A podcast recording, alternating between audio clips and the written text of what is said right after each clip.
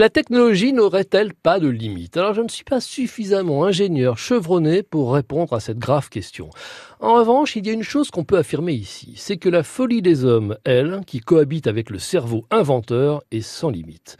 Mais ici, il s'agit d'une folie rieuse, aussi belle qu'un regard lumineux d'enfant. Chez Continental, le célèbre équipementier automobile allemand, les chercheurs du douzième étage de la tour se sont autorisés, semble-t-il, à s'amuser. Quels grands enfants ils font.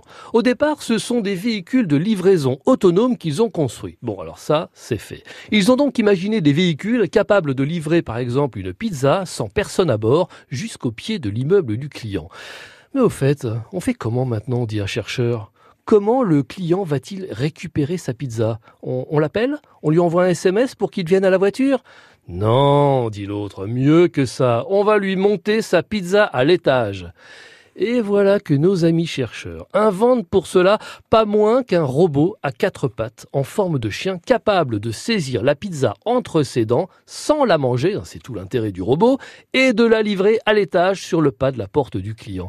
Chez Continental, on croit dur comme fer à l'association véhicule autonome, robot à quatre pattes. Ce serait peut-être bien le must de la livraison de demain. Bon, pourquoi pas?